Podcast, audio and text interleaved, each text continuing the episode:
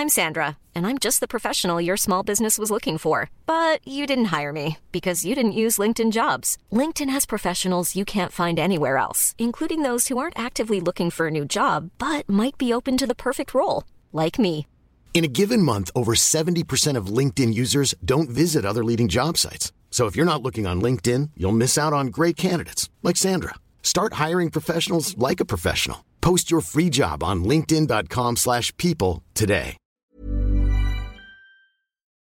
Vamos a cantar por todas las naciones para que se escuche la voz de la gente. No queremos guerra, queremos la unión. Actitud rebelde, pero con intención.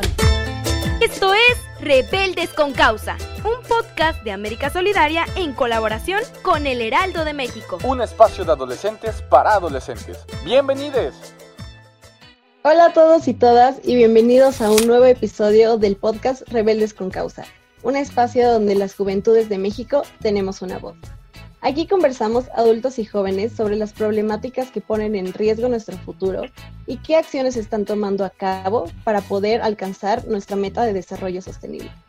Este es un podcast realizado por el Heraldo de México en colaboración con América Solidaria México. Todas las opiniones son nuestras y de nuestros invitados y no representan ni al Heraldo de México ni a América Solidaria, quienes nos apoyan. Hoy en nuestro tercer episodio hablaremos sobre el tercer ODS, salud y bienestar. Hola, me presento, mucho gusto. Soy Valeria Blanco y soy una de las tres locutoras de este podcast. Tengo 17 años, vivo en la Ciudad de México y estoy muy emocionada de compartir este lindo espacio con ustedes. Ahora quiero presentar a nuestros invitados del día de hoy. A Rafael Gómez, un voluntario de Médicos Sin Fronteras, una organización que ayuda y brinda atención médica a quienes más lo necesitan. Y a Lucero Hernández, del proyecto juvenil Huertos Medicinales, quienes apoyan generando productos con materiales naturales y económicamente accesibles, que fueron participantes del Concausa México 2019. Hola, Vale, pues eh, sí, claro, feliz, agradecido obviamente por, por este espacio, por esta oportunidad y bueno, pues obviamente contento de, de poder seguir aportando. Muchas gracias. ¿Y tú, Lucero, cómo estás? Bueno, pues yo me encuentro igual muy feliz de poder compartir un poco de lo que hacemos nosotros en nuestro huerto a beneficio de nuestra comunidad. Qué bonito, muchas gracias por venir aquí. Y pues sí, como les repito, el día de hoy hablaremos del tercer ODS, salud y bienestar. ¿De qué se trata? Bueno, el objetivo principal es promover el bienestar en todas las edades y garantizar una vida sana. Actualmente, con la situación del COVID-19, este ODS ha tenido sus contratiempos. Sin embargo, la OMS ha generado planes estratégicos para su pronta recuperación y vuelta a la normalidad. ¿Sabían que en México la primera causa de mortalidad registrada en el 2018 eran las enfermedades del corazón? Y que en 2019 las enfermedades más comunes fueron las infecciones agudas respiratorias. Lamentablemente, 5 millones de mexicanos no tienen acceso a centros de salud, según cifras del CONAVAL. Después de esta pequeña introducción, les quiero preguntar brevemente a ustedes qué opinan sobre esta problemática, por qué piensan que es tan importante tocar estos temas. Comenzaremos por Rafael. A mí me parece que, que toda la temática de salud y del tercero ODS es muy importante porque eh, es, es, bueno, es uno de los aspectos que nos afecta a todos, a toda la población, sin importar nuestra edad, eh, nuestro sexo, nuestro género. En realidad, pues nos afecta a todos y tampoco importa si estamos involucrados directamente o no en, en contextos de salud. ¿Qué quiero decir con esto? No importa que no seas médico, la salud igualmente te afecta, ¿no? Eh, también me parece que eh, gran, gran parte de esta problemática tiene, tiene un poco que ver con el enfoque que se le ha dado actualmente a la atención de la salud. Eh, con esto quiero decir que está muy enfocada últimamente a atender las enfermedades en lugar de prevenirlas. Y me parece que eso es algo que tenemos que, que poner como mucha, mucha atención, porque es verdad que, eh, por ejemplo, la mayor parte del presupuesto de salud a nivel nacional y a nivel mundial está destinado a medicamentos, a, pagar a, médicos, a pagar cirugías, a pagar secuelas, rehabilitación de, muchas de estas enfermedades. y en realidad es poco lo que se destina, por lo menos en nuestra sociedad, eh, a la prevención, a la educación eh, en salud de la población y a promover estilo de vida saludable. Muchas gracias y tienes totalmente la razón en que se está poniendo menos atención en la prevención y más en el tratamiento. Ahora quiero pasar contigo, Lucero, ¿tú qué opinas de eso? Ok, pues yo creo igual que es muy importante este tema de la salud, ya que como bien lo dicen, nos dice Rafael, este, se preocupan más por ya tratar las enfermedades que, que todo por prevenirlas. Entonces, en nuestra comunidad donde nos encontramos, desafortunadamente igual tenemos ese problema, donde no hay un, no hay un centro de salud público que atienda a todas. Hay uno, pero es muy pequeño y es a una cierta cantidad de personas a las que atiende, ¿no? Y también está como equipado para lo que para lo que es, para atender a los enfermos porque a veces nada más este, están médicos que van de paso, digamos que están haciendo servicios, y no médicos que son ya para que, digamos, atiendan bien a las personas. Igual hay pocos centros de salud o luego son muchas las personas y no está el acceso completo. Por eso es tan importante que toquemos este tema el día de hoy.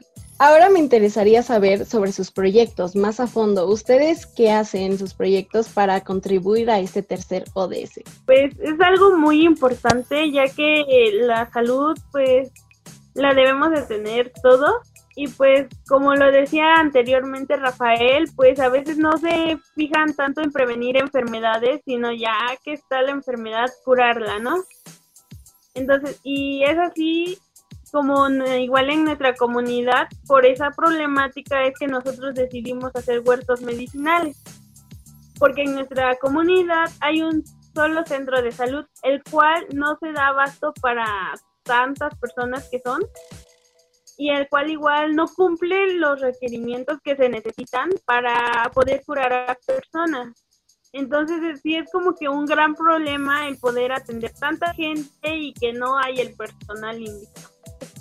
Bueno, pues muchas gracias Lucero. Está muy interesante tu proyecto porque más que nada juntan conocimientos de pues de su comunidad que ya tienen y los ponen en productos que ayudan a esta comunidad y a su vez pueden ayudar a pues a la gente de esa comunidad justamente porque pues los utilizan con ingredientes naturales y la verdad es que está muy padre que ustedes los cultiven y que ustedes hayan investigado todo esto y que sean ustedes los jóvenes quienes los creen. Bueno, eh, obviamente la mayoría o casi todos los proyectos de Médicos Sin Fronteras están enfocados a brindar atención a poblaciones que viven en contextos vulnerables, eh, poblaciones de personas refugiadas, de personas migrantes, eh, personas que están desplazadas a causa de guerras, desastres naturales y bueno, algunos otros contextos. Eh, específicamente el proyecto en el que voy a trabajar en Sudán del Sur se enfoca en enfermedades como VIH, tuberculosis, malaria y bueno, también atención de de pacientes ginecobstétricos y pediátricos. Eh, más específicamente, este, este proyecto se desarrolla en el contexto de un campo de protección de civiles eh, que alberga más o menos, bueno, a, un poco más de 110 mil personas en situación de desplazamiento interno. Quiere decir, son, son personas del mismo país que tuvieron que huir de otra región de su país eh, por lo mismo, por la guerra civil y contextos de, de violencia. Un punto muy importante que me, que me gustaría como recalcar es que eh, gran parte del trabajo de Médicos Sin Fronteras se enfoca a promover la mejoría de capacidades del personal nacional.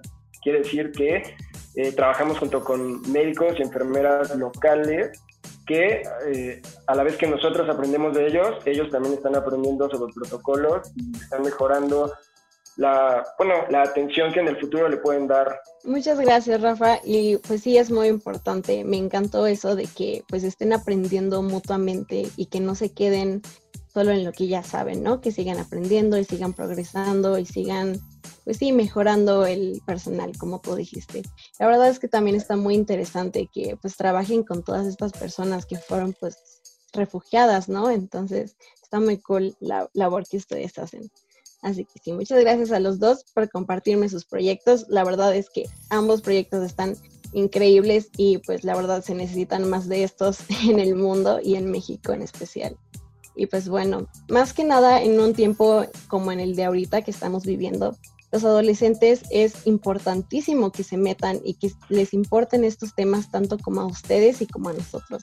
Así que quiero preguntarles, ¿ustedes qué le dirían a, a los adolescentes de ahora para que se motivaran y comenzaran a trabajar en este ODS? Bueno, a mí me gustaría eh, retomar algo que, mencioné al principio, que el ámbito de la salud es un ámbito que nos afecta a todos, aunque no estemos directamente relacionados. Eh, a mí me gustaría compartir con los adolescentes eh, que, que, se sigan interesando en, en, el bien de los demás, en el bien común. Me parece que en el mundo podemos ver que hace falta mucha empatía, mucha solidaridad, pero también con proyectos como, como con causa, eh, y otros muchos proyectos que, están siendo liderados por adolescentes, podemos también tener como un poco, bueno, no un poco, sino bastante esperanza en que si seguimos trabajando juntos y seguimos interesándonos en los demás, eh, podemos, podemos llegar a mejorar muchísimo este mundo y podríamos llegar a alcanzar los ODS incluso antes del 2030. Yo les diría que principalmente le pongan atención a sus abuelos que son los que en nuestro caso tienen el conocimiento de las plantas. Y si no hay abuelo que falte que te diga, tómate un té si te duele la cabeza, tómate ese té si te duele el estómago. Entonces yo creo que sería importante que nosotros como adolescentes prestemos atención a esas palabras bueno, muchas gracias por compartir esto. Espero que todos nuestros oyentes se vayan motivados de haberlos escuchado de tan buenos proyectos y de la pasión que ustedes traen. Espero que nuestros oyentes estén emocionados por comenzar, pues no sé si se hacen sus propios proyectos o colaborar en alguno. Ahora, como cierre, les quiero preguntar, ¿tienen algo que promocionar, ya sea sus redes sociales o una frase que les guste, su película favorita, algo que nos quieran compartir a nosotros? Quisiera compartirles una frase que tenemos que nos encanta y que la pudimos este, descubrir cuando nos fuimos al Concausa, que es raíces que dan salud. Y dejarlos con una frase, es cortita, en realidad no es de mi autoría y no tengo idea bien quién sea el, autor, pero es una invitación a ser menos yo y más nosotros. Muchas gracias a Rafa y a Lucero por haber venido aquí el día de hoy, por haber tomado este podcast. La verdad es que todas sus respuestas fueron muy buenas y nos llenaron de conocimiento tanto a mí como a los oyentes, así que estoy muy feliz de haberlos entrevistado. Y pues sí, les quiero decir muchas gracias a los que nos oyeron. Espero les haya gustado el podcast. Así que nos vemos en el siguiente episodio y cuídense mucho. Gracias.